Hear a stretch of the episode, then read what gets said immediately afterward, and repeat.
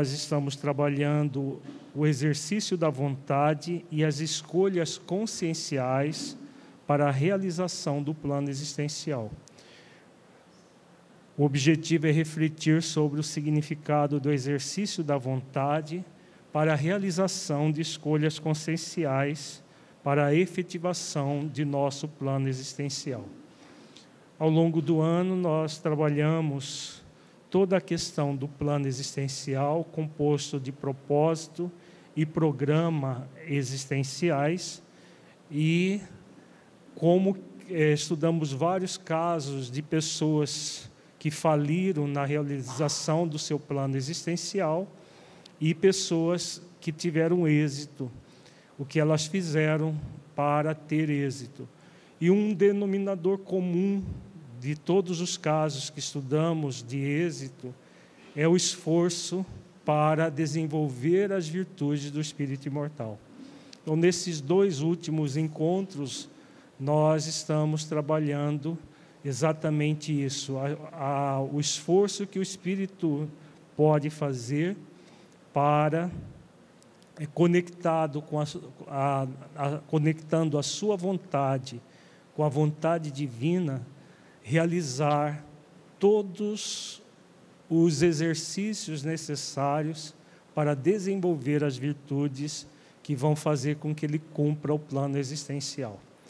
Então, na noite de hoje, nós concluiremos essas reflexões que começamos no nosso encontro da semana passada. Antes, vamos meditar sobre o plano existencial de cada um de nós, vamos fechar os olhos. Entre em contato com você mesmo em essência, buscando sentir-se um espírito imortal, filho de Deus, aprendiz da vida. Como você tem realizado o seu plano existencial? Você sente que o tem realizado plenamente, fazendo esforços para desenvolver as virtudes do seu propósito? cumprindo as leis divinas para a efetivação do seu programa existencial?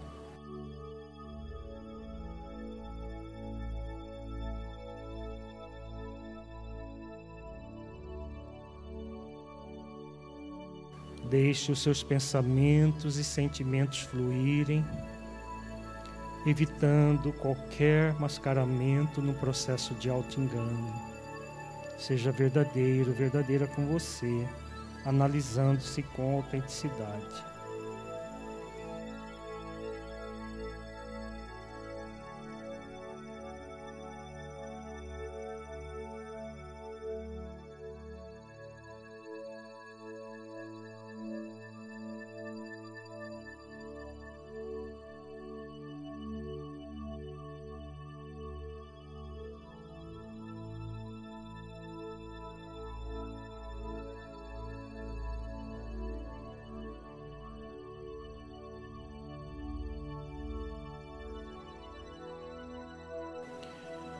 Gradualmente vamos voltando ao estado de vigília para a reflexão doutrinária.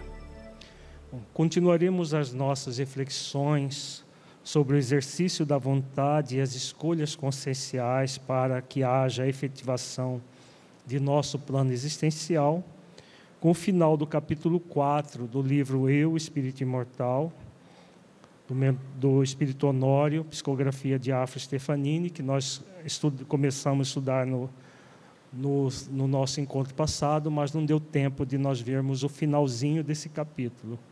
E trechos de várias obras de André Luiz, psicografia de Francisco Cândido Xavier, a editora FEB. Vamos começar refletindo, refletindo sobre a lei do progresso e a capacidade espiritual de aperfeiçoamento moral. Diz Honório: o processo de libertação das influências da matéria não se fará verdadeiro se o indivíduo permanecer negando os prejuízos que causou a si mesmo. A atitude de responsabilidade consciencial diante dos atos equivocados é uma postura incondicional para a tomada de uma nova conduta e diretrizes verdadeiras para um comportamento construtivo. Bom, nós vimos ao longo deste ano as reflexões sobre o plano existencial, propósito e programa existenciais. Vimos que é, quando o espírito reconhece na dimensão espiritual os erros que praticou, ele, ao cair em si, entra num processo de arrependimento e a partir desse arrependimento ele vai solicitar processos expiatórios e reparadores, dependendo do, do nível de consciência desse espírito. E Honório vem nos falando exatamente, de, exa, exatamente sobre isso. A partir do momento que o espírito reconhece a aquilo que fez no seu passado, ele, querendo superar as influências da matéria, ad, é, assume a responsabilidade consciencial. Um dos casos mais emblemáticos que nós trabalhamos foi o caso do Adelino Correia. Não sei se vocês lembram do caso dele, mas vamos recordar. Adelino Correia tinha sido na existência anterior um, foi um homicida do, do próprio pai. Ele, para ficar com a esposa do pai, que era bem mais jovem do que o pai, praticamente da idade dele, ele é, deu um narcótico para o pai. O pai adormeceu com esse narcótico e ele pôs fogo no próprio colchão que o pai estava dormindo o pai desencarnou naquela situação de muita dor, muito sofrimento e passou a obsidiá-lo na dimensão espiritual. E ainda é, encarnado, ele passou a ter uma, uma sensação de que o corpo dele estava sendo queimado. Ele era uma, uma indução hipnótica do próprio pai. Então ele, ele sentia o corpo sendo queimado e veio a desencarnar em, completamente alienado. Após esse período da, da, que ele ficou alienado ainda no corpo, ele passou um bom período sendo ser viciado pelo pai por comparsas do pai que o torturaram na dimensão espiritual. Até que ele foi socorrido na mansão Paz, conforme nós estudamos vários casos. E lá, socorrido é, pelos benfeitores espirituais, ele é, entrou no processo de arrependimento em relação àquilo que havia feito e a partir do momento que ele se recuperou, ele começou já a assumir a responsabilidade consciencial sobre a sua a reparação. Nós vimos que no caso dele, ainda na dimensão espiritual, ele, ele se colocou para realizar as tarefas mais rudes da, do, do, da, daquela instituição chamada Mansão Paz, que fica numa região umbralina. E lá ele, ele se preparou para a reencarnação, que nós vimos a reencarnação dele como Adelino Correia, que trazia aquela uma, uma doença congênita na pele e um, um eczema que ele sentia como se a pele estivesse sendo queimada, resquício daquilo que ele havia feito no passado, mas que o esforço dele para desenvolver a, a virtude do propósito, que no caso aí era a caridade, o profundo desinteresse pessoal, ele amenizou a partir dessa responsabilização consciencial, ele amenizou intensamente a expiação e passou a ter uma encarnação misto de expiação e de reparação simultaneamente. Então, o que leva o espírito a fazer isso é exatamente isso que o Honório coloca aqui. A responsabilidade consciencial diante dos atos equivocados. É uma postura incondicional para uma tomada de uma nova conduta e diretrizes verdadeiras para um comportamento construtivo. Então, nós vimos o caso do Alelino Correia, vimos o caso do Licínio, que aquele médium abnegado que também tinha sido um criminoso no passado, que a, a, a, reconhecendo os seus débitos, é, buscou, fazendo todos os esforços possíveis, ressignificar a partir da mediunidade. Ele foi perseguido durante toda a existência com calúnias, difamações e tudo mais, e mesmo assim permaneceu fiel à sua consciência, é, desenvolvendo essa virtude que Honório coloca aqui como sendo fundamental na recuperação do espírito, que é a responsabilidade consciencial. Né? Então, nós vimos ao longo do, do, do, do ano todo que o espírito é livre para fazer as escolhas. Da mesma forma que nós vimos os casos exitosos, vimos o caso do Otávio, que, mesmo tendo sido preparado durante 30 anos para realizar o seu plano existencial, chegou aqui na, na encarnação, fez tudo o contrário né, praticamente voltou falido para a dimensão espiritual. Vimos o caso do Leôncio também, que, que não reconhecia essa, essa responsabilidade consciencial e usou da liberdade de escolha para continuar é, conectado com a subpersonalidade do passado.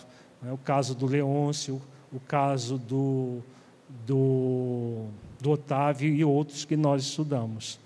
Então, a partir do momento que o espírito toma consciência de que ele é livre, mas que ele é responsável por todas as escolhas que ele faz, e todas as escolhas têm consequências, quando ele analisa isso do ponto de vista da, da lei, das leis divinas, e foca na lei de amor, justiça e caridade, ele vai adentrar nesse processo reparador que Honório está falando aqui, na, na sua reabilitação de uma maneira construtiva.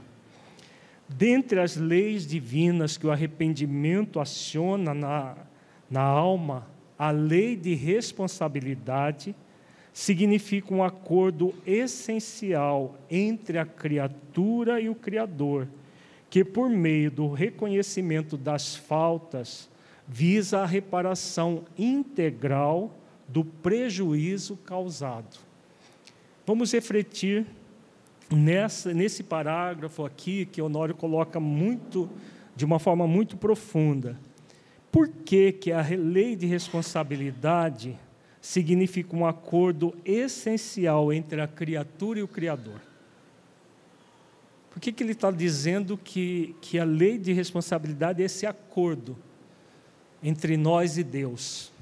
Qual é o sentido disso tudo? A pergunta é para vocês. Cadê o microfone?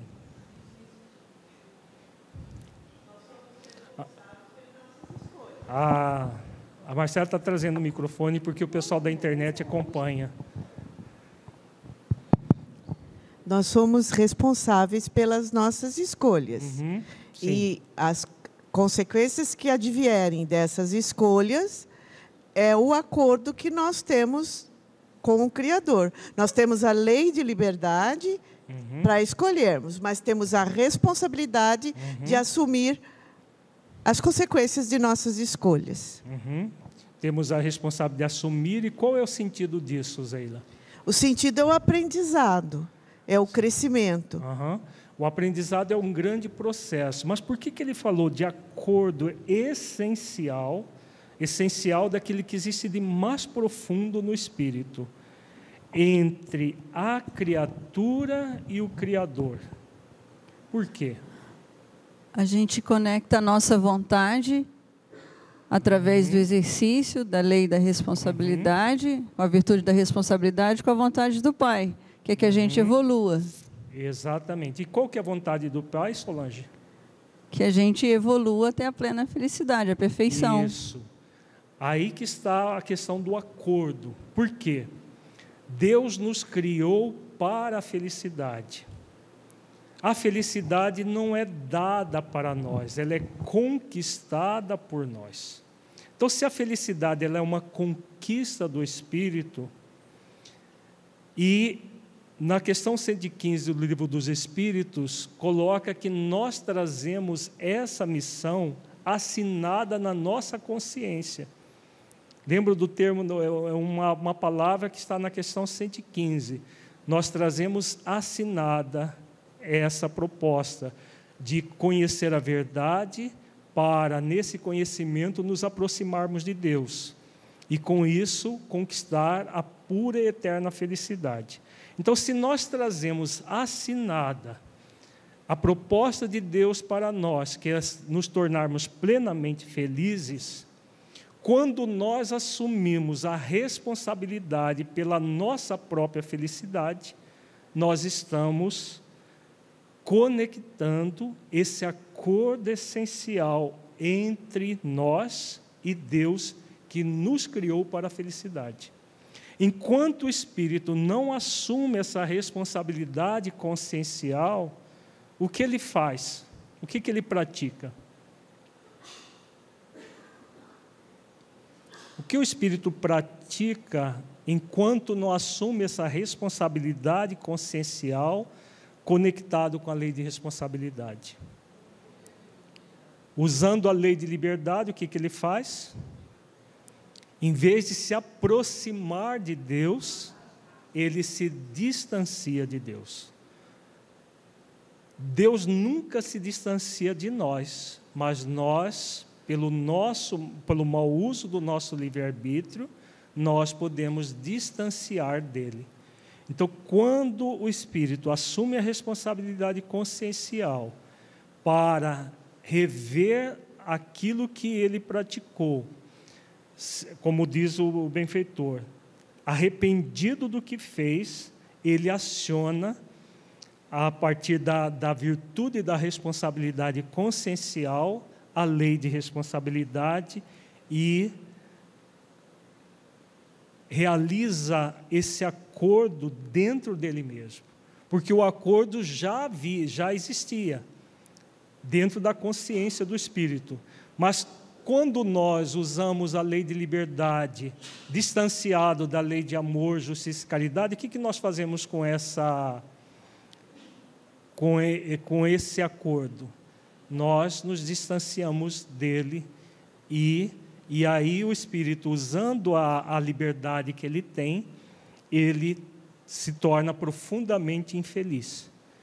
Né? Nós vimos que todos os casos que nós estudamos, as pessoas desejavam ser felizes, só que elas desejavam ser felizes tendo apenas direitos, sem cumprir os deveres. Lembro que nós estudamos vários casos, as pessoas queriam obter direitos sem praticar os deveres, como se fosse possível um ser humano obter direitos sem praticar o dever de ser amoroso, justo e caridoso, conforme a lei maior preconiza. E aí a pessoa, na verdade, ela aspirava à felicidade, é, confundindo felicidade, que é fruto da paz de consciência, com os prazeres fugidios da persona egóica enquanto nós estamos encarnados. Nós vimos o caso da irmã que roubou o noivo da irmã e, por, por isso, a sua irmã suicidou.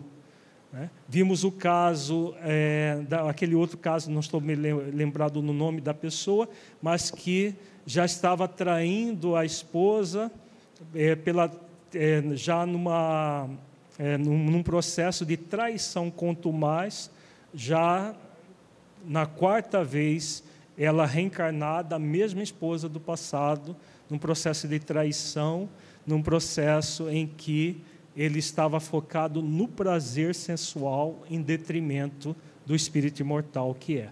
Então, todas as vezes que o nosso foco é no prazer sensual, no prazer, é, acreditando que obter prazer sem praticar os deveres vai nos gerar felicidade, nós nos distanciamos da lei de responsabilidade e, consequentemente, desse acordo essencial entre nós e Deus.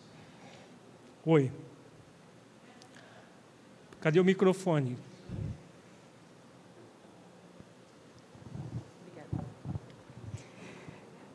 Para que a lei de responsabilidade signifique esse acordo essencial entre a criatura e o Criador, no caso aí tem o um pressuposto do arrependimento. Sim. Se, se a pessoa não se arrepende, o espírito não se arrepende, então ele não consegue acionar a lei de responsabilidade na forma de acordo, não é? Uhum, isso, exatamente.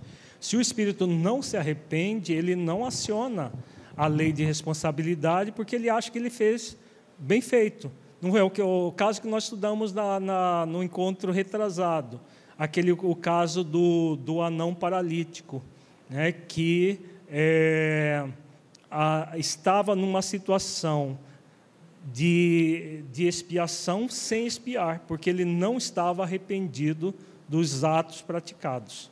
O filho da Poliana que nós trabalhamos há dois encontros atrás.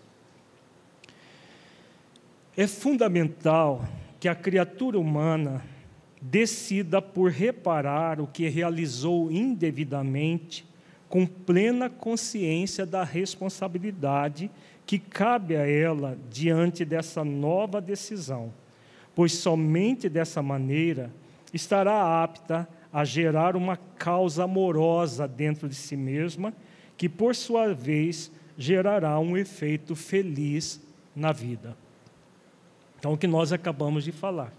Nós trazemos a, na nossa consciência a missão que Deus nos oferece para sermos felizes. Essa missão deve ser aceita pelo Espírito de livre espontânea vontade. Ela não é imposta ao Espírito no sentido de que Deus, se Deus nos impusesse qualquer coisa, ele anularia o nosso livre-arbítrio. O espírito, como diz a questão 115, ele pode aceitar submisso ou murmurar, se revoltar contra essa própria missão. Quando ele faz esse movimento do murmúrio, do se revoltar, ele entra num processo de infelicidade. E quando ele reconhece toda a infelicidade que ele produziu para ele mesmo, ele buscando agora uma causa amorosa dentro de si mesmo, como diz o mentor, ele gerará um efeito feliz na vida. Então nós vamos, a partir do momento que nós assumimos a responsabilidade consciencial, arrependidos dos erros praticados, fazemos os esforços para conectar com a lei de responsabilidade, nós vamos criar um novo fluxo de vida para nós um efeito feliz.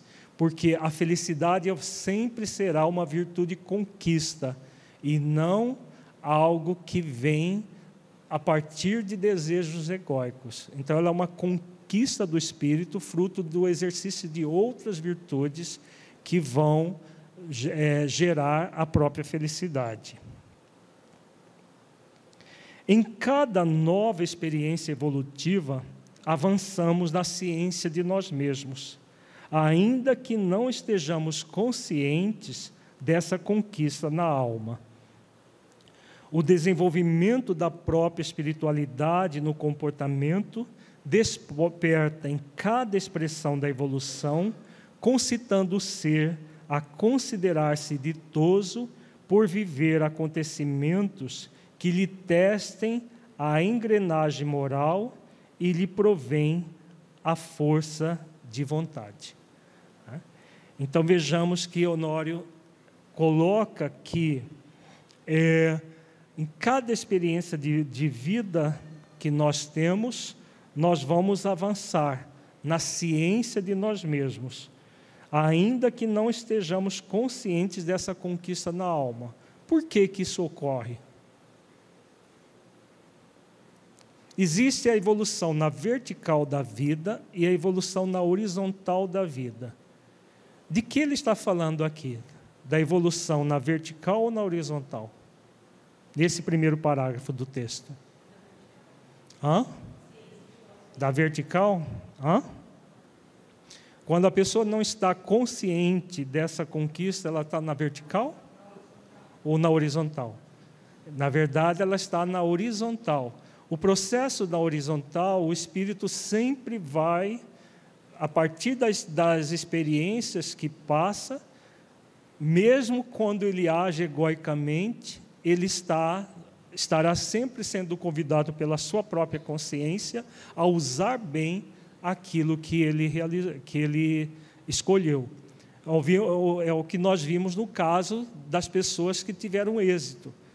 Elas, a partir do erro do passado, nós vimos o caso tocante do Léo, aquele senhor católico que tinha é, usurpado a fortuna do irmão e que, reconhecendo essa realidade, ele, é, apesar de não ter uma cultura elevada, nasceu com deficiências mentais e tudo, mas ele conseguiu evoluir a partir da consciência do mal que ele tinha feito. Então vejamos que, a, mesmo quando o espírito não tem ciência, ele, na, na encarnação anterior, ele não tinha ciência do que estava fazendo no sentido de consciência de si. Agora, sempre perante a lei, o que, que vai acontecer com o espírito? Mesmo que ele não tenha ciência do que está ocorrendo.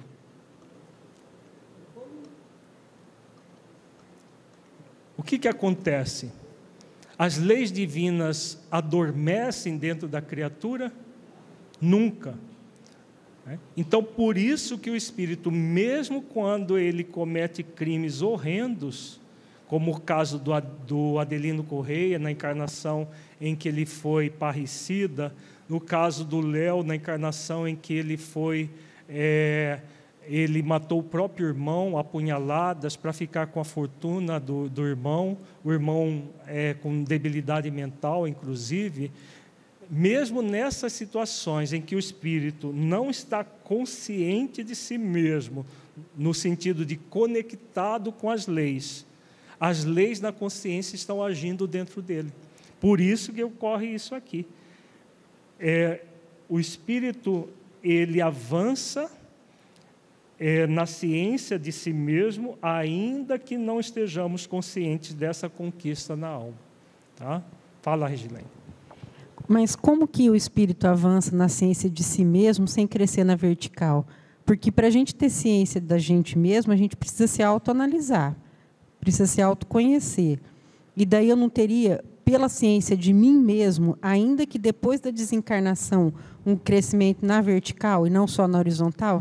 Aqui a ciência de nós mesmos, é que o, é, que o Honório está dizendo, é que o espírito sempre vai tomar ciência de si mesmo em algum momento, não necessariamente naquela existência que ele está agindo de uma forma contrária às leis. Vejamos que esses casos que nós citamos, a pessoa só despertou na dimensão espiritual. Então ele só foi ter ciência do que fizeram e assumir um compromisso de reabilitação na dimensão espiritual. Por isso que ele está dizendo, em cada nova experiência evolutiva no corpo, avançamos na ciência de nós mesmos, ainda que não estejamos conscientes dessa conquista na alma. Naquele momento que o espírito está praticando desmando, ele está consciente na vertical da vida? Não. Ele está as leis estão agindo dentro dele, mas ele não está consciente ainda. Só vai acontecer a consciência no arrependimento, que nós vimos no texto anterior.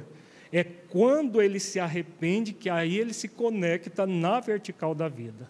Faz sentido, eh, Gislaine? Enquanto o espírito está apenas existindo sem esse movimento da conexão essencial com Deus que o, que o Honório coloca, ele não está num processo de evolução na vertical, porque ele, ele está é, ele não está no, no, a, realizando dentro dele essa, essa conexão profunda. É o caso do, do, da, do aquele anão paralítico. É por que, que ele reencarnou daquela maneira? Ele estava estagnado, mas aquela experiência um dia iria, vai servir para ele enquanto espírito imortal. Né? Naquele momento ele não está na vertical, mas um dia ele vai se arrepender e vai se conectar na vertical. Tá? Que é o próximo, o próximo parágrafo. Olha aqui. Ó. O desenvolvimento da própria espiritualidade no comportamento desperta em cada expressão da evolução, concitando o ser a considerar-se ditoso por viver acontecimentos que lhe testem a engrenagem moral e lhe provém a força de vontade. Porque vejamos, nós acabamos de ver que o, que o processo de conexão da lei de responsabilidade é um movimento, como a Solange colocou, de conexão da vontade do Espírito com a vontade de Deus. É esse o momento que o Espírito conecta-se na vertical da vida. Enquanto ele não está conectado à sua força de vontade com a vontade divina, o que, que ele realiza? Ele realiza aquisições na horizontal. Tá? Mesmo que a, é, momentaneamente ele esteja focado nas questões puramente egóicas, como, for, como os casos que nós estudamos. Os casos que nós estudamos mostram que as pessoas que agiram de uma forma contrária às lei, à lei de amor, justiça e caridade, por exemplo, o Martim Gaspar matando o próprio pai, queimado, é, que foi queimado no próprio colchão. Com certeza ele não estava focado na força de vontade com a conexão com a vontade divina naquele momento.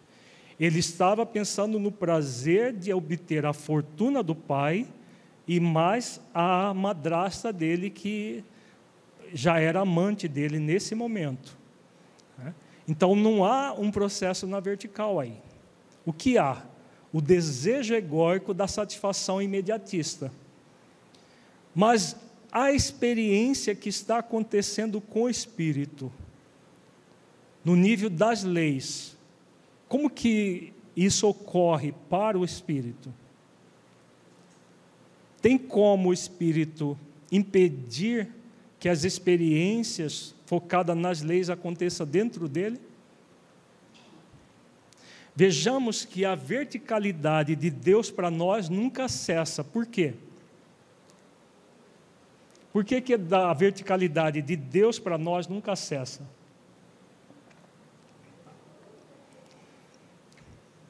Por causa das leis. Se as leis estão na nossa consciência, como que Deus age em nós?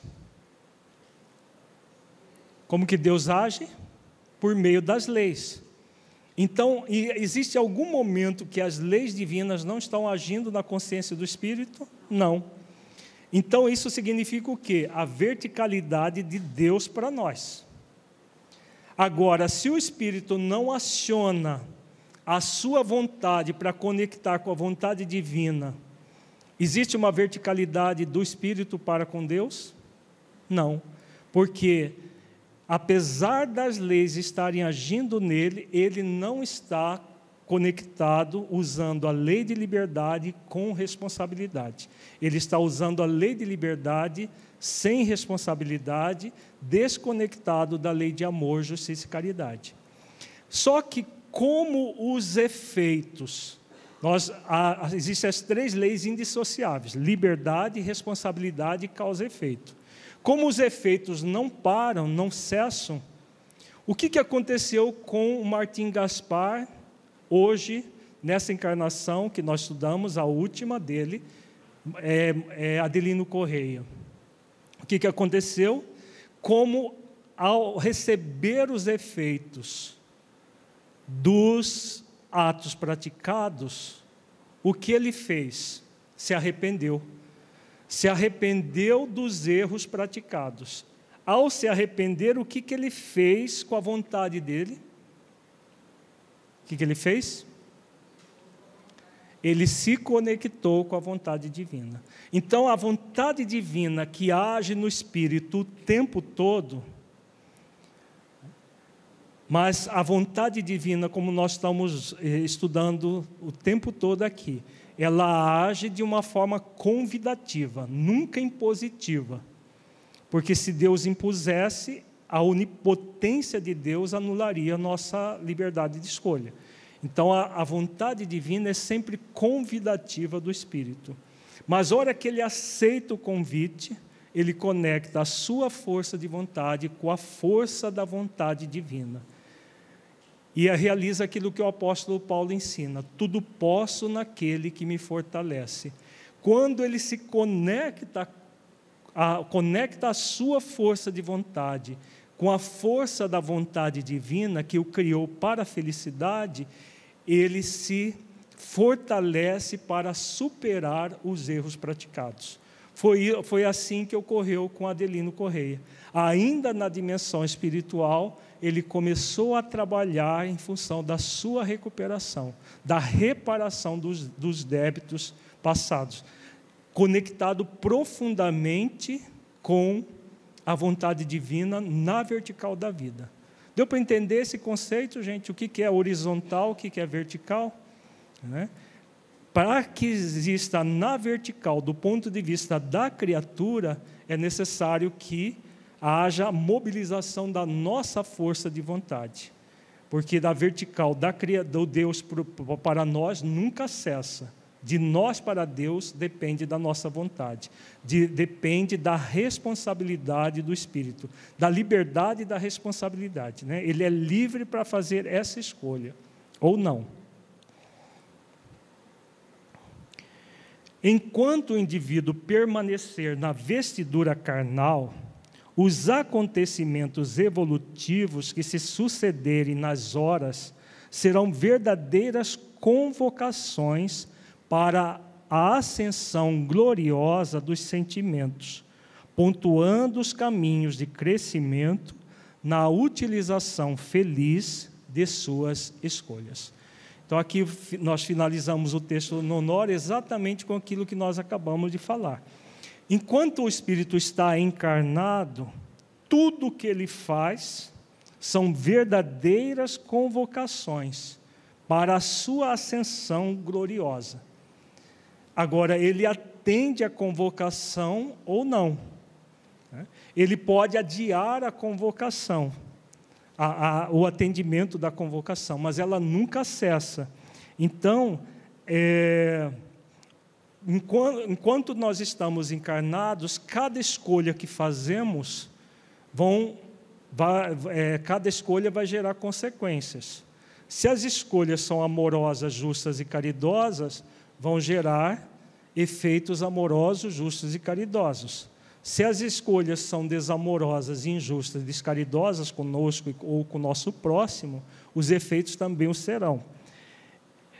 Então, todas as vezes que nós realizarmos alguma ação, nós estamos diante de experiências que vão se sucedendo nas horas que estamos reencarnados. Mas sempre o espírito estará, por meio das leis, sendo convocado à ascensão gloriosa dos sentimentos. E cedo ou tarde o espírito vai atender essa convocação. Por quê?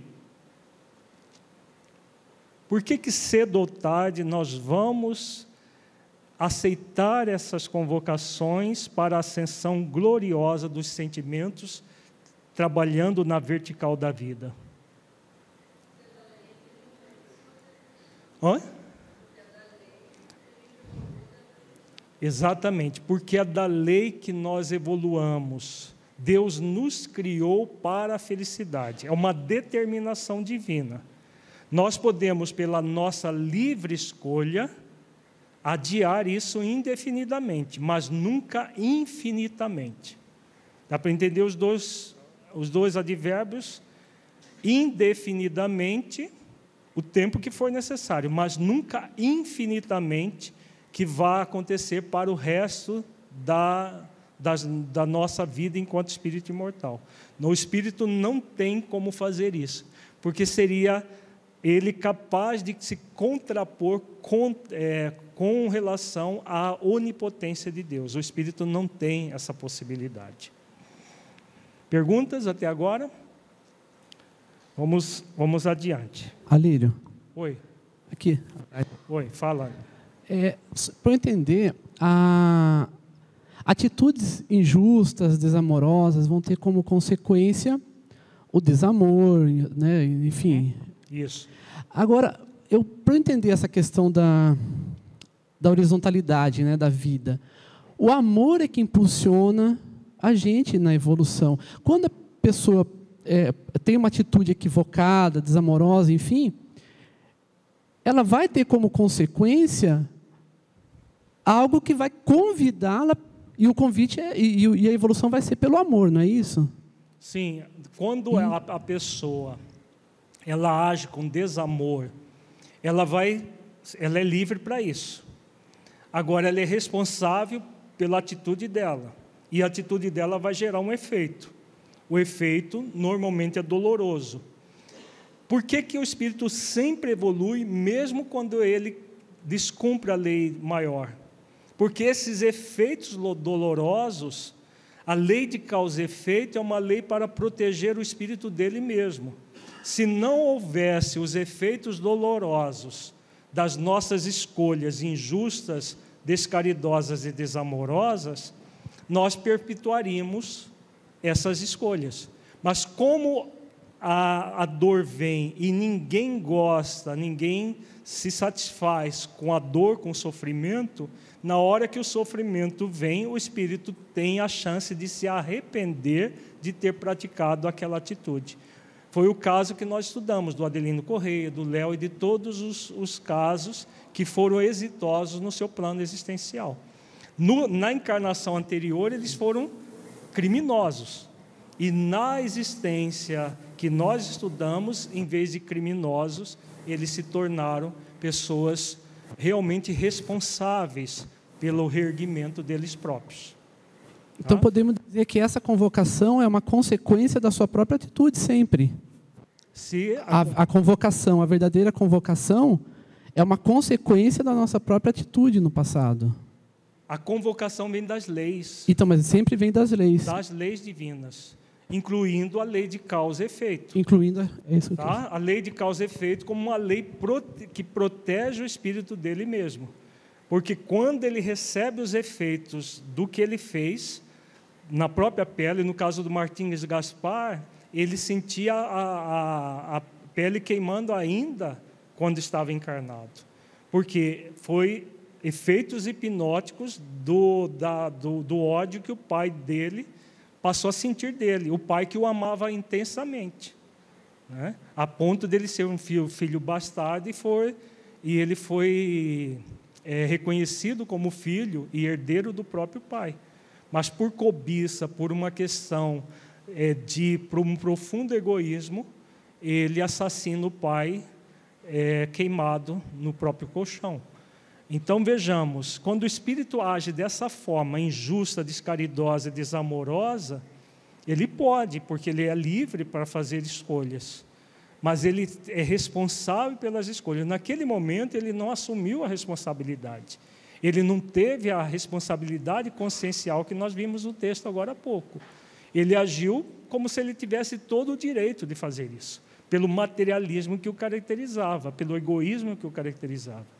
Mas a hora que ele começou a sentir na pele, ele viu o pai em, chamas e ele se sentia em chamas, ele começou, ele entrou num remorso. O remorso gerou toda uma, uma série de sevícia no mundo espiritual. Mas depois de socorrido, ele se arrependeu do, do, do ato e começou a reparar. Então vejamos toda a trajetória do espírito sendo convocado para a ascensão gloriosa dos sentimentos.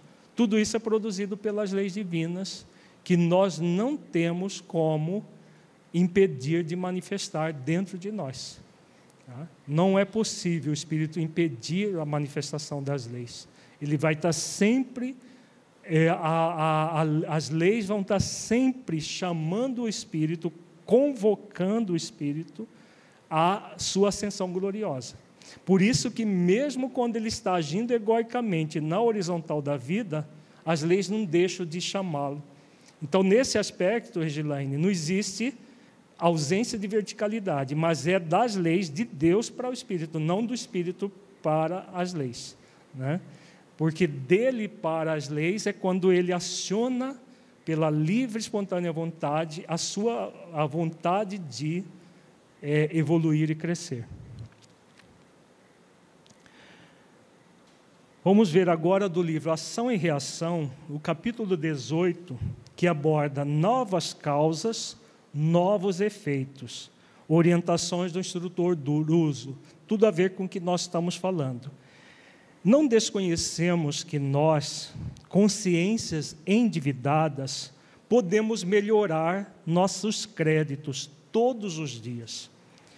Quantos homeiros terrenos, em cujos mapas de viagem constam surpresas terríveis, são aparados devidamente para que a morte forçada não lhes assalte o corpo em razão dos atos louváveis a que se afeiçoam? De que Druso está falando aqui, gente? Hum? Moratória? Também. Mas nós estamos perguntando em termos de lei. De que lei ele está falando aqui? Misericórdia? Será? Ela está envolvida, mas é outra lei. Hum? O mérito também está envolvido. Como que nós melhoramos nossos créditos?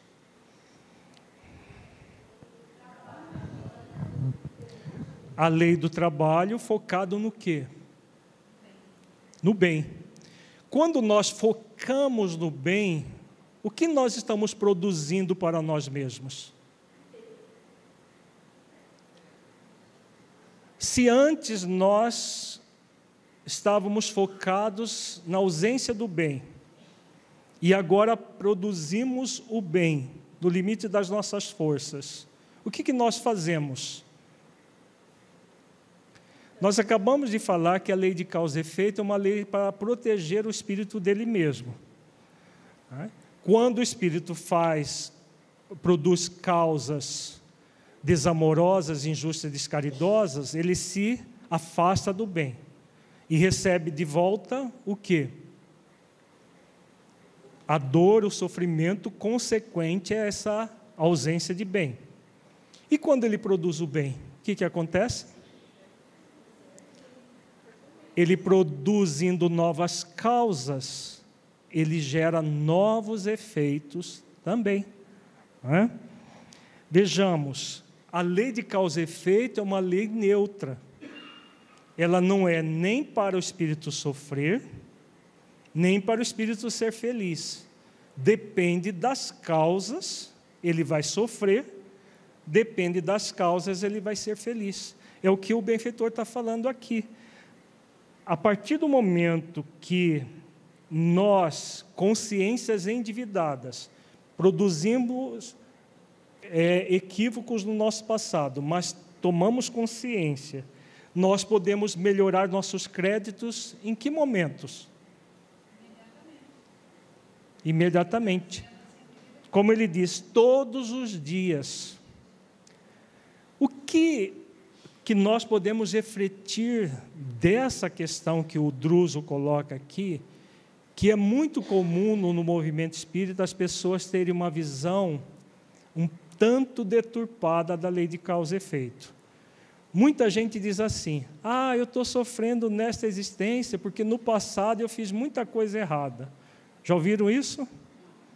Já ouvi muitas vezes pessoas dizerem isso. De uma forma cômoda, é, condicionarem o seu sofrimento de hoje ao mal praticado no passado. Isso é verdadeiro? Não. Tá?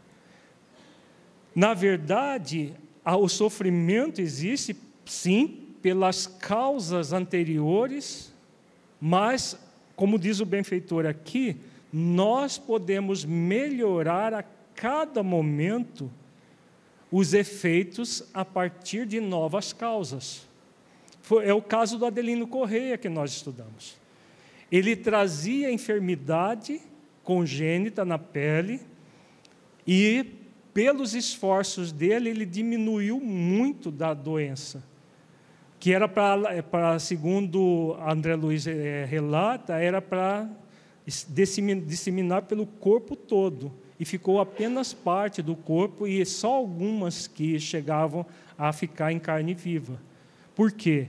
Porque ele a cada dia, a cada momento, ele produzia novas causas, gerando novos efeitos. Quais eram os efeitos? Todas as bênçãos que ele recebia pelo trabalho do bem. Né? No caso do Adelino Correia, ele tinha atendimentos desdobrados do corpo ele era atendido pelos benfeitores, por médicos espirituais, porque a, a doença dele não tem uma, uma, uma cura pela medicina terrestre, mas ela era amenizada pela, é, pelos esforços que ele fazia, minorando a dor dele para que ele pudesse auxiliar na dor do próximo. Isso é só possível para ele ou para todos nós, gente? Todos nós. Então, essa fala de que nós estamos sofrendo hoje porque nós fizemos sofrer ontem é uma fala do comodismo, da preguiça moral. Tá? Ela é parcialmente verdadeira. Na verdade, é um sofisma que nós fazemos com a própria lei de causa e efeito. Né?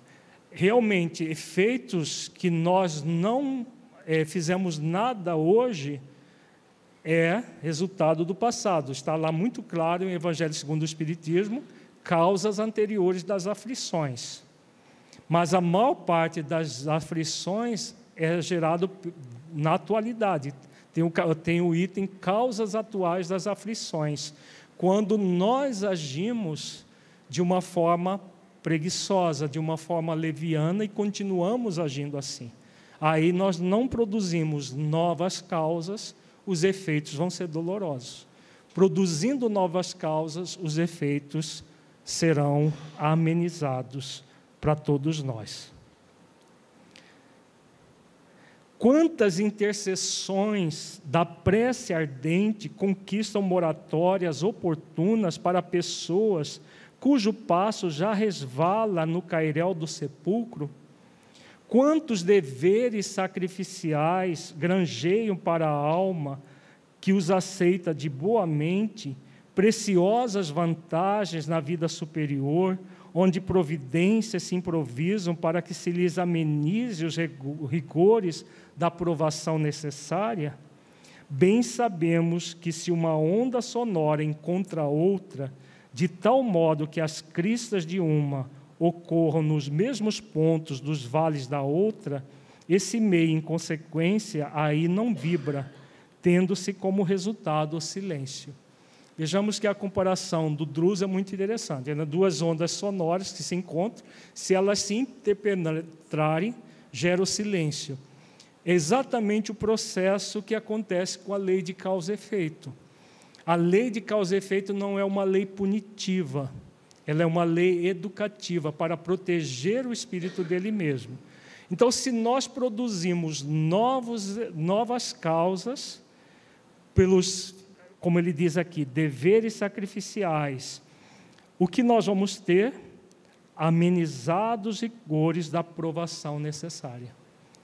Então, as provações, as expiações, fruto do nosso passado, nós não temos como impedir porque elas já são fruto do nosso passado. O que, que nós podemos fazer?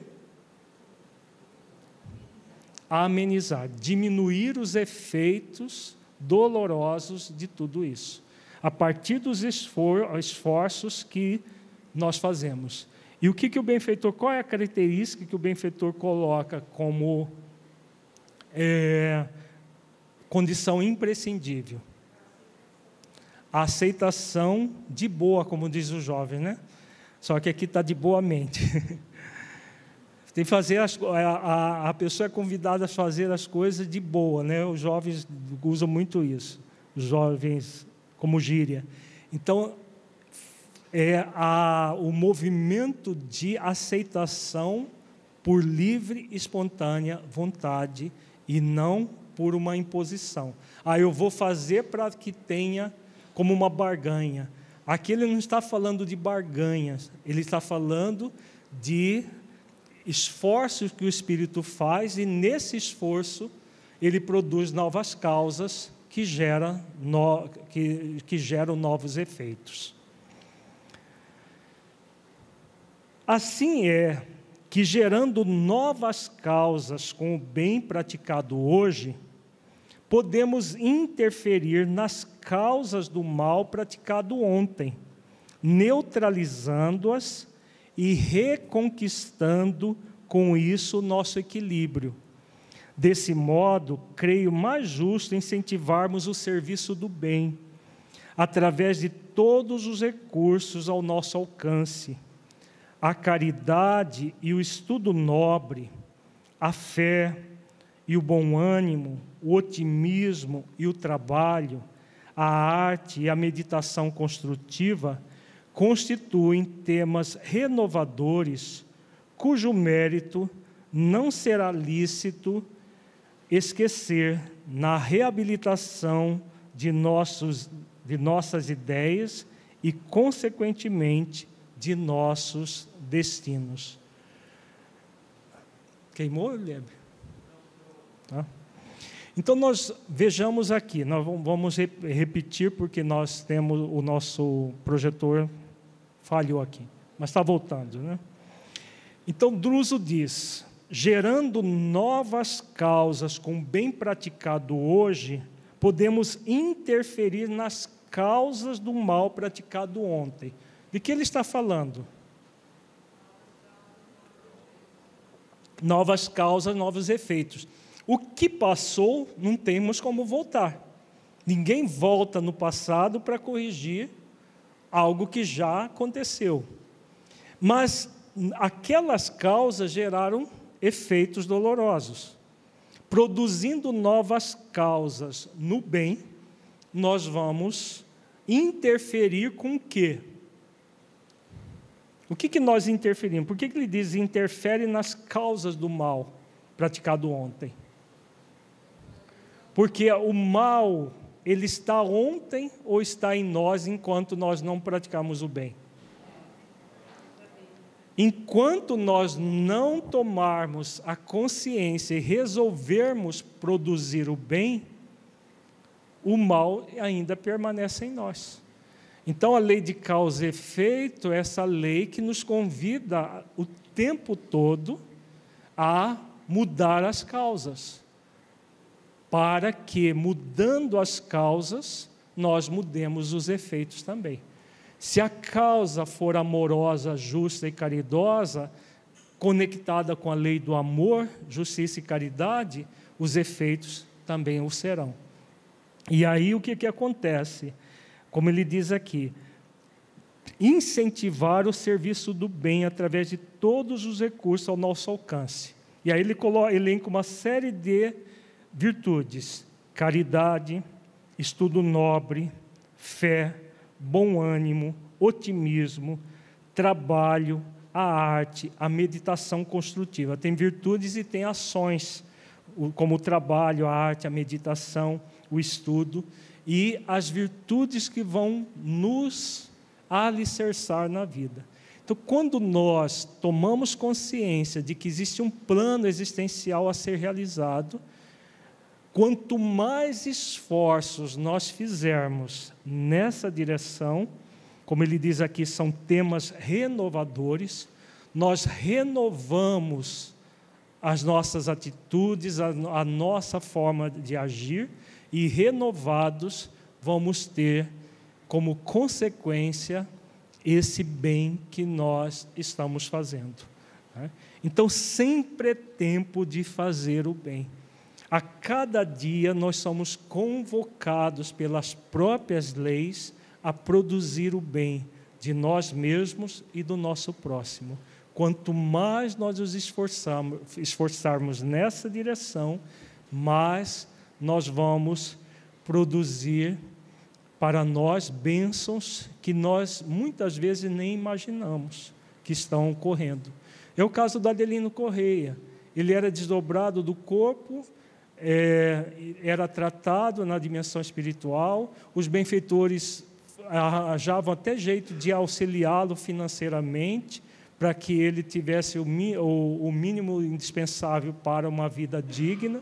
Tudo isso era, ele recebia não porque ele já tinha méritos conquistados, porque no passado ele foi um criminoso, nós vimos o caso dele, mas porque ele estava produzindo novas causas no bem, e aí sim a lei de misericórdia que foi falado ampara o espírito para que ele se renove. Quando ele se conecta usando a sua força de vontade com a força da vontade divina, ele vai receber todas as forças necessárias para que ele se reabilite. Porque aquilo que Jesus ensina, Deus não quer a morte do pecador, mas a morte do pecado. Né? Então é o erro que nós somos convidados a nos libertar, é o mal que nós somos convidados a nos libertar, focados no bem sempre, fazendo esforços no bem sempre. Perguntas? Vamos ver agora um novo texto, também é um texto muito significativo, do livro Nos Domínios da Mediunidade, no capítulo 16, Fazer o Bem por Amor. É uma orientação do instrutor Aulus. O instrutor Aulus, ele orienta todo o livro dos domínios da mediunidade, são várias reflexões, cada capítulo uma reflexão sobre o nível de mediunidade diferente, muito interessante essa obra. Assinalando a perfeita comunhão entre o mentor e a tutelada, indaguei por minha vez se uma associação daquela ordem não estaria vinculada a compromissos assumidos pelos médios antes da reencarnação, ao que Aulus respondeu prestimoso. Neste capítulo, eles estão avaliando o caso da Ambrosina. Ambrosina é uma médium que, segundo algumas pessoas dizem, é, é na verdade o pseudônimo do próprio Chico Xavier. Ela adquiriu a, o mandato mediúnico, independente de ser Chico ou não, mas é um, uma médium que alcançou o nível do mandato mediúnico. O que é o mandato mediúnico? É uma ligação tão profunda que acontece entre o médium e o guia espiritual, o mentor espiritual, que as, as, os pensamentos do mentor espiritual repercutem no médium e vice-versa. Né? Nesse capítulo, André Luiz é, pergunta se Ambrosina poderia falir. E Aulus responde que numa jornada de muitos quilômetros, os últimos metros podem gerar, é, podem, é, a, podem, me faltou a palavra, Hã? podem é, apresentar algumas é, questões que é, deixam a desejar, né? nas minhas palavras, porque não é bem, eu queria buscar as palavras do livro, mas não, não a memória não falhou. Então, o que, é que acontece? Ah, no caso aqui, a, a, a, pergunta vai ser no sentido do trabalho do bem. Né? Esse trecho que nós, nós extraímos desse capítulo. Então, a, havia um trabalho prévio entre Ambrosina e Gabriel, que era o, mentor dela, essa pergunta que André Luiz faz para Aulos. Assim, Semelhantes serviços não se efetuam sem um programa, sem programa. O acaso é uma palavra inventada pelos homens para disfarçar o menor esforço. Gabriel em Ambrosina planejaram a existência atual, muito antes que ela se envolvesse nos densos fluidos da vida física. Então, aqui nós fala muito claro do programa, é aquilo que nós trabalhamos o ano todo. Existe um plano existencial focado no propósito, que é o exercício das virtudes, e o programa, que é as ações que o espírito vai fazer enquanto encarnado na dimensão física, nas várias áreas que ocorrem a sua ação, na horizontal da vida. Então, existe o, o, o propósito, que é na vertical, o espírito com as leis e as virtudes, e na horizontal, nas, nas ações que ele vai realizar. Então, havia um programa prévio.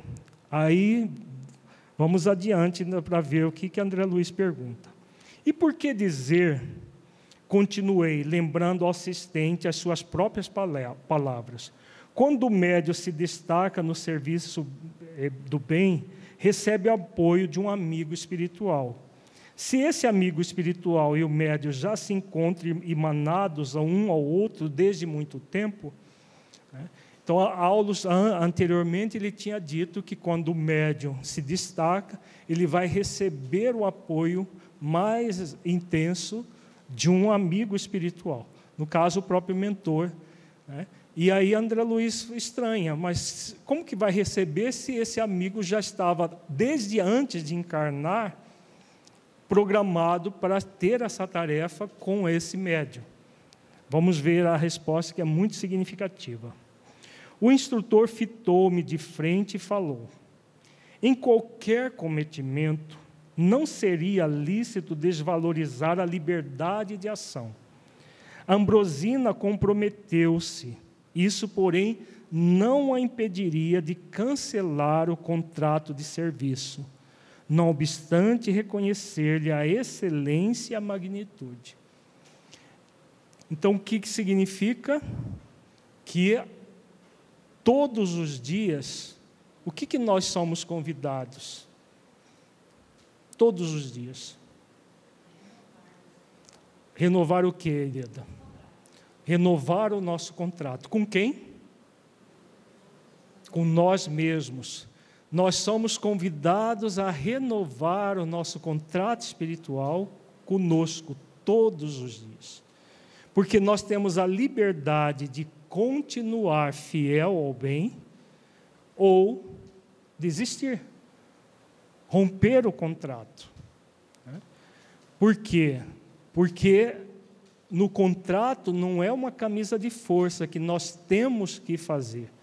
O plano existencial é um planejamento.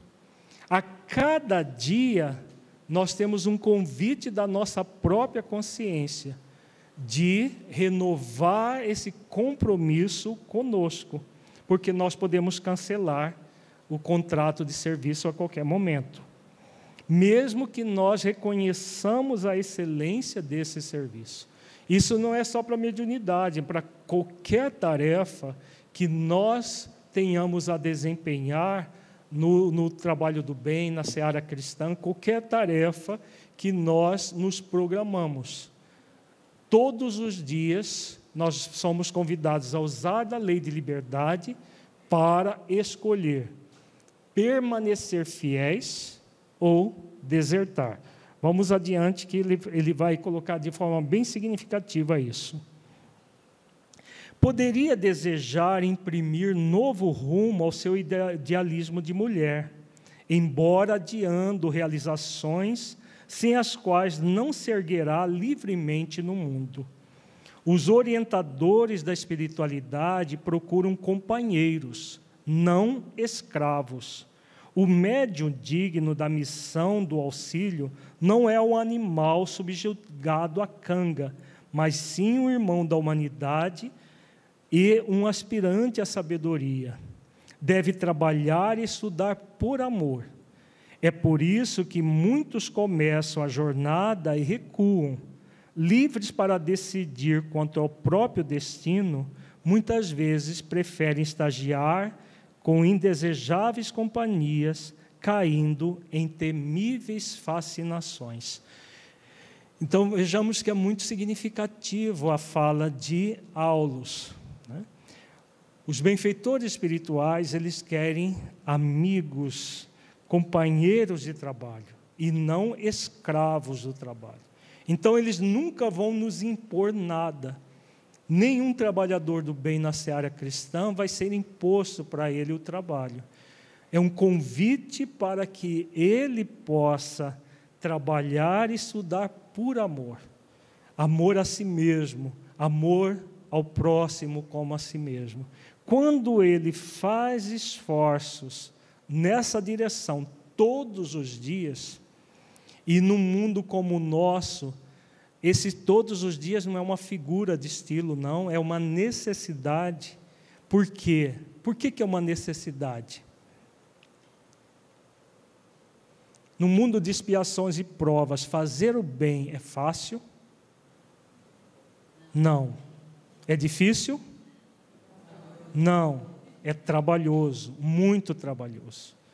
É muito trabalhoso. Todos os dias nós somos convidados a tomar consciência e escolher: eu quero isto para a minha vida. E no outro dia renova novamente. Vá todos os dias. Por quê?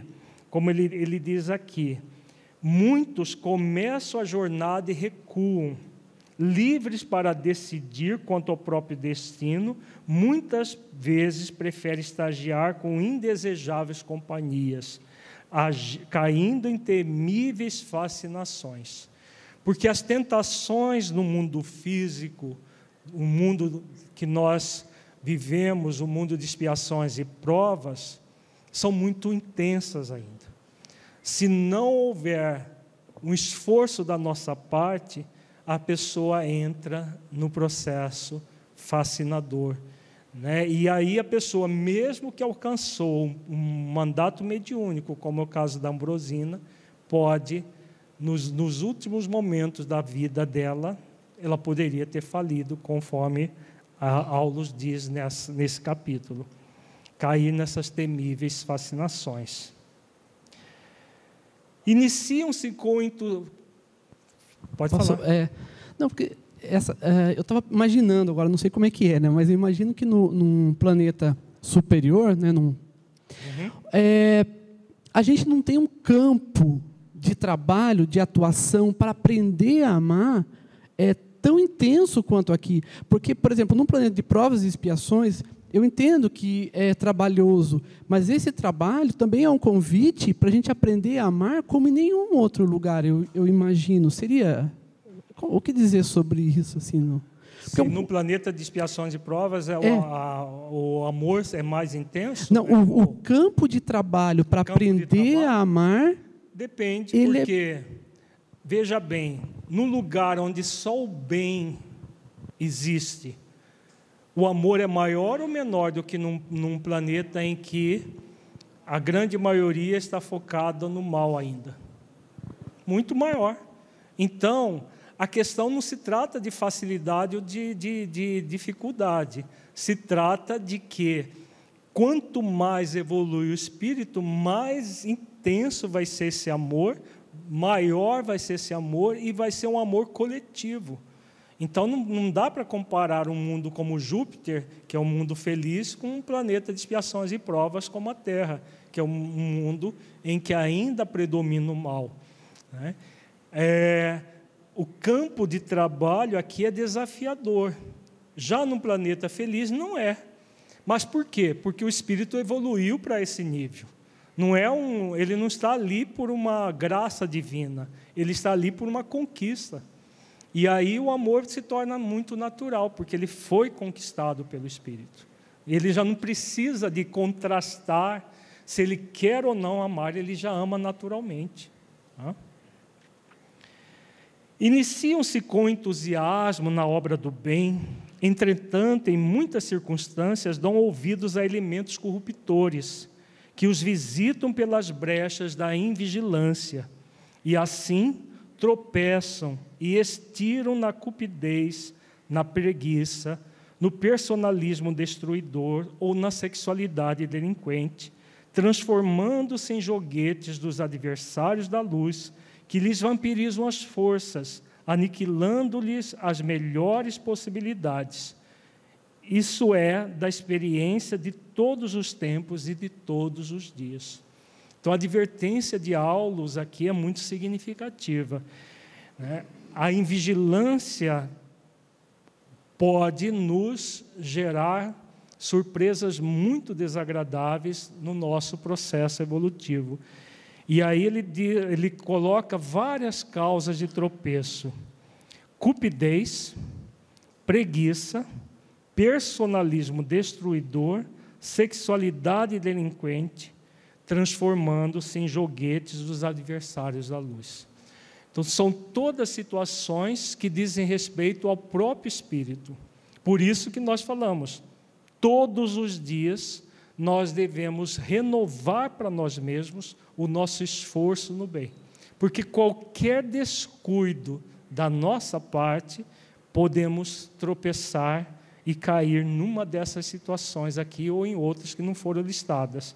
Mas o que ele coloca aqui são as mais comuns a cupidez, a preguiça moral, que nós já falamos muitas vezes aqui, o personalismo, a pessoa começar a achar que ela é maior do que o próprio trabalho que realiza, que a persona dela é mais importante que o trabalho na seara de Jesus. E aí ela fica cultuando a persona em vez de diminuir-se, como ensina João Batista né, para que Jesus cresça, para que o Cristo cresça, é fundamental que nós diminuamos.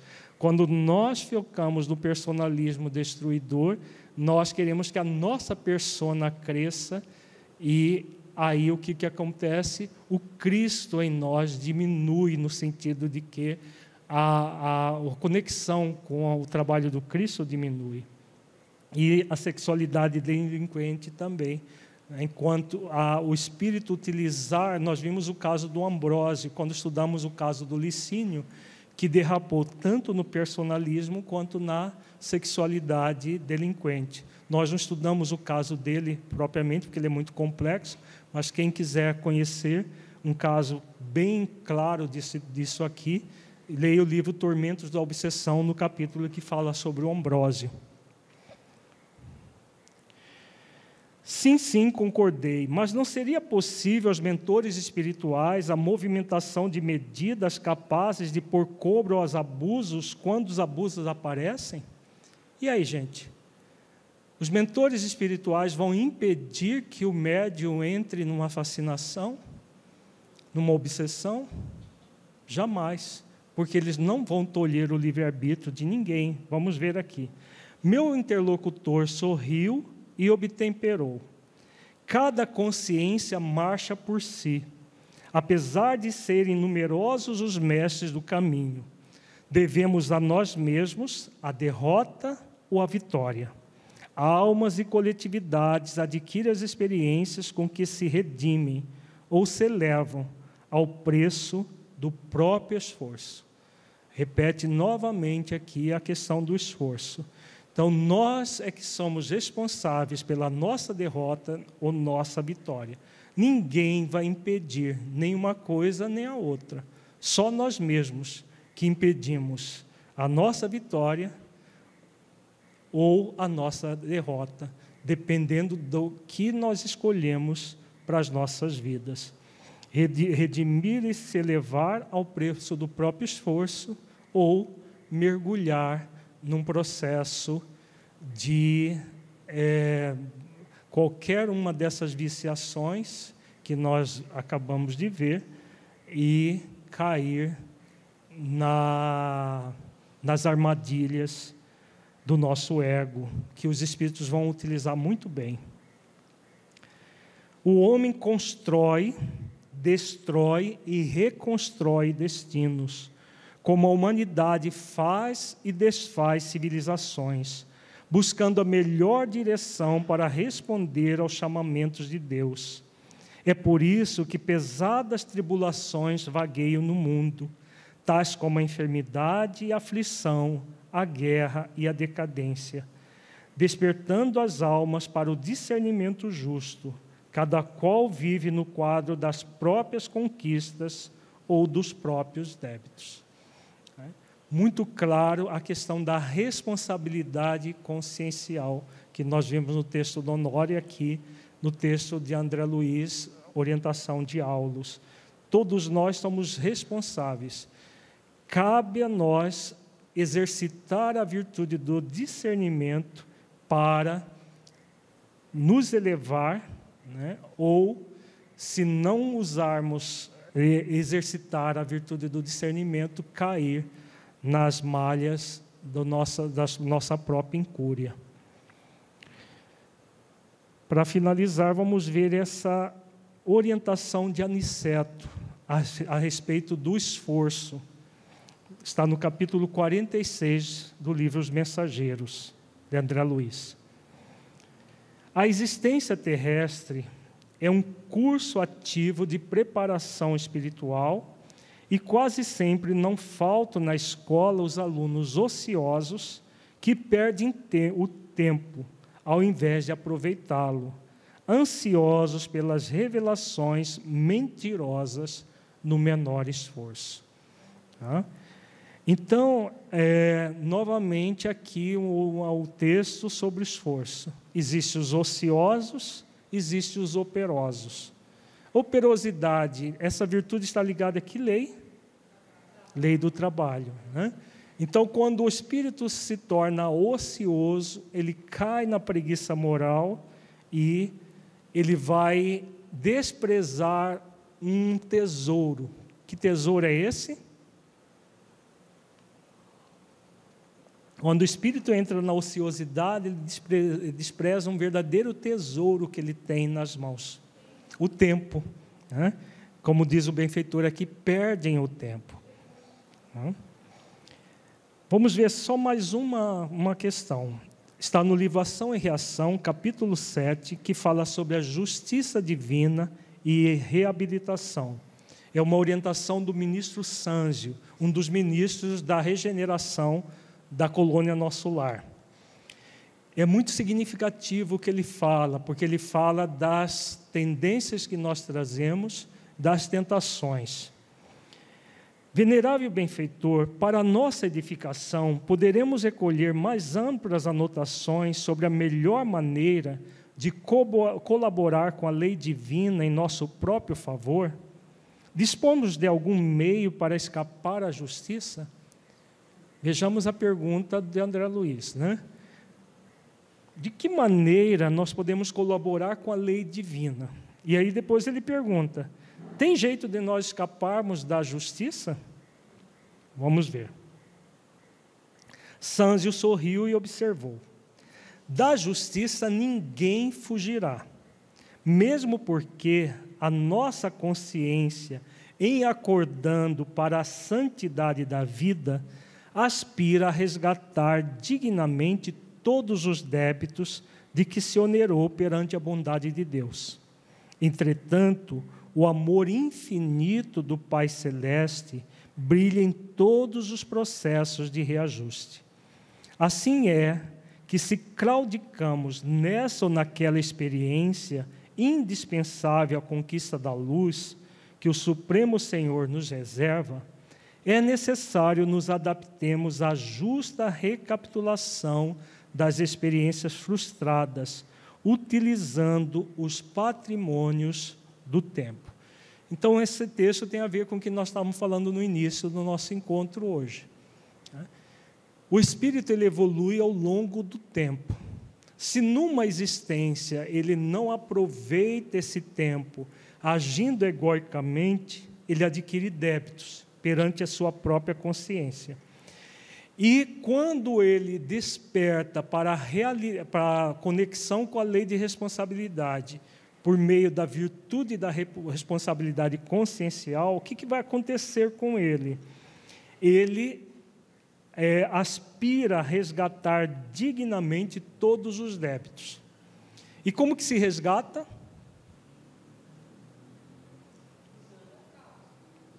Hum? Sim, mas como que se resgata? Quais são os mecanismos que geram o resgate do espírito? São três mecanismos: arrependimento, expiação reparação. e reparação. Está no livro Céu e Inferno, essa orientação de Allan Kardec. Arrependimento, expiação e reparação, porque o perdão divino não é uma graça, é uma anulação dos nossos erros por meio dos atos no, no bem. Então, todo mal praticado vai ser, vão ser anulados em nós mesmos, porque não é o ato praticado, é o ato que gera as máculas conscienciais, as máculas existenciais em nós mesmos. Então, esse resgate do débito até o último ceitil, quando, como ensina Jesus na parábola da conciliação com os adversários. Quando nós estamos conscientes disso, o que, que nós vamos fazer? Nós vamos trabalhar com o tempo ao nosso favor, né? a partir da responsabilidade consciencial. Continuemos aqui. Figuremos um homem acovardado diante da luta, perpetrando o suicídio aos 40 anos de idade no corpo físico. Esse homem penetra no mundo espiritual sofrendo as consequências imediatas do gesto infeliz, gastando tempo mais ou menos longo, segundo as atenuantes e agravantes de sua deserção, para recompor as células do veículo perispirítico. E logo que oportuno, quando torna a merecer o prêmio de um corpo carnal na esfera humana, dentre as provas que repetirá, naturalmente se inclui a extrema tentação ao suicídio, na idade precisa em que abandonou a posição de trabalho que lhe cabia, porque as imagens destrutivas que arquivou em sua mente se desdobrarão diante dele, através do fenômeno a que podemos chamar circunstâncias reflexas, dando asa a recônditos desequilíbrios emocionais que o colocarão logicamente em contato com as forças desequilibradas que se lhe ajustam ao temporário modo de ser. Então vejamos esse exemplo que o ministro Sanzio traz.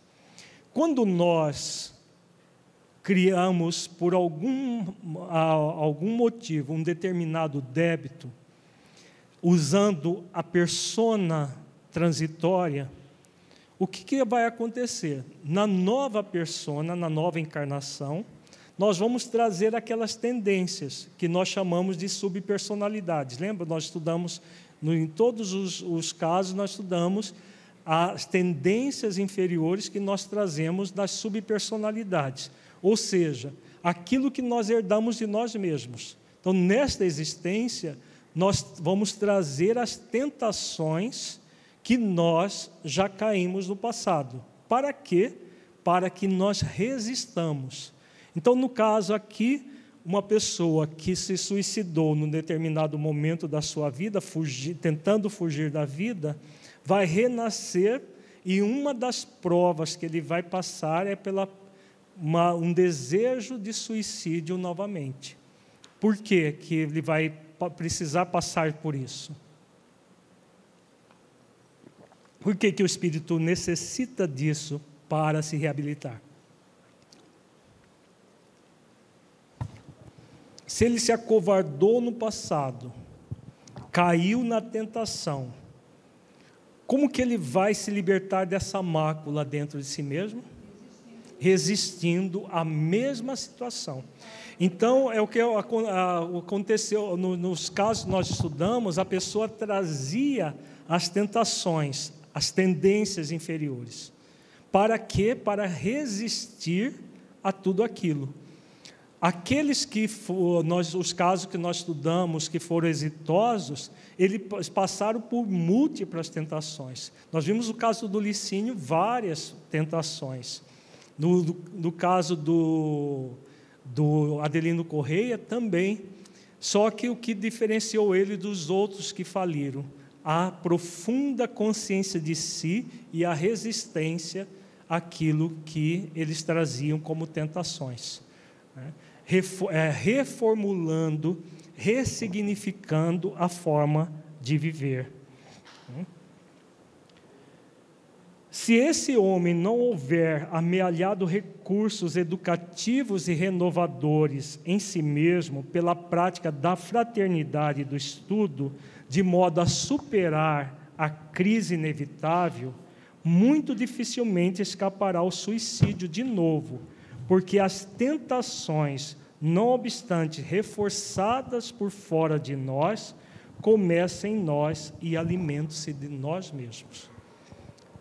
Então vejamos essa, essa, essa é, questão que ele coloca.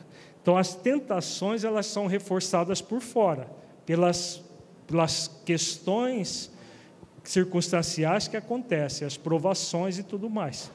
Mas elas só vão ser alimentadas por nós mesmos. Se nós fazemos esforços, não é a tentação que nos gera a queda, é o nosso desejo de nos submeter a elas que gera a queda. Você tem pergunta, Ieda?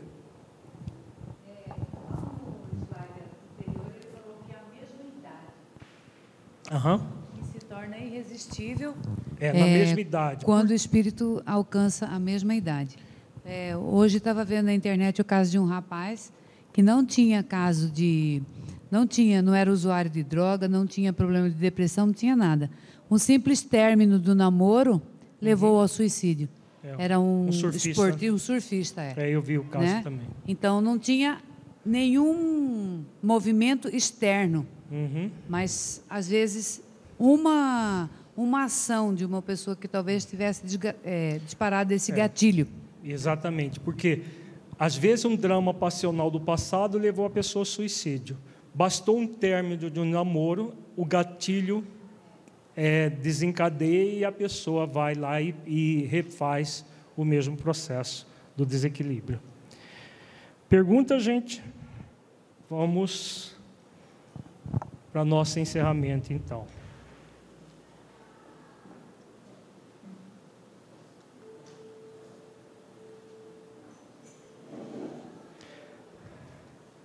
Nós gostaríamos de convidar a todos para o nosso próximo módulo do estudo reflexivo.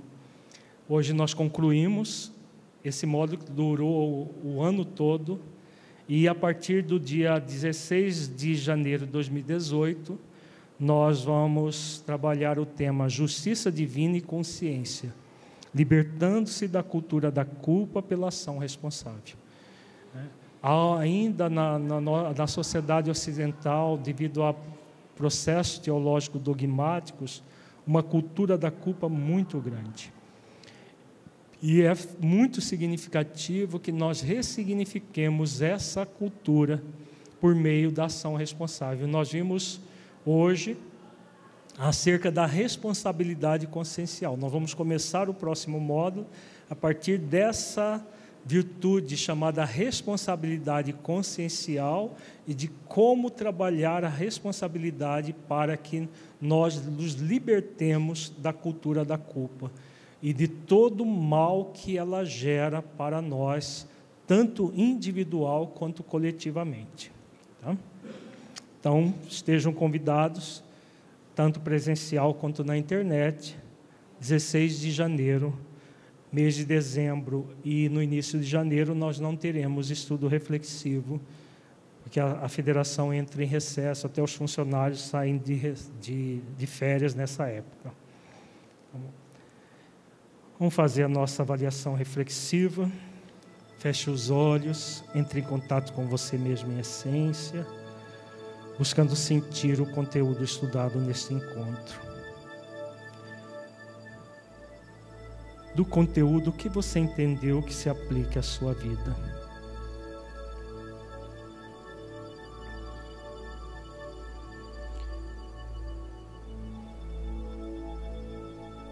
O conteúdo estudado mudou a forma como você entende a oportunidade reencarnatória e os obstáculos a serem superados?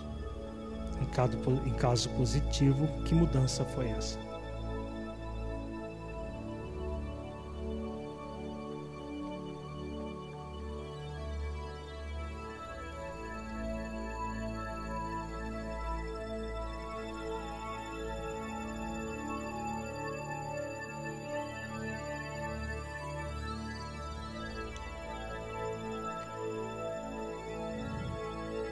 Nesse encontro, refletimos sobre a vontade de realizar esforços para que o plano existencial seja cumprido integralmente.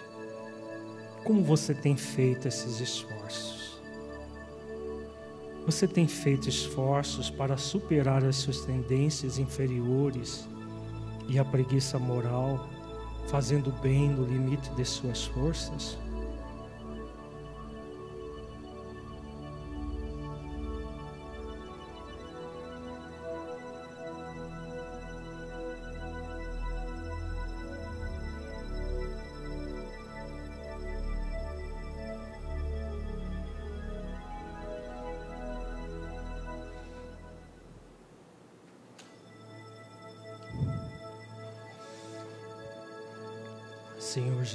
Jesus, mestre amigo,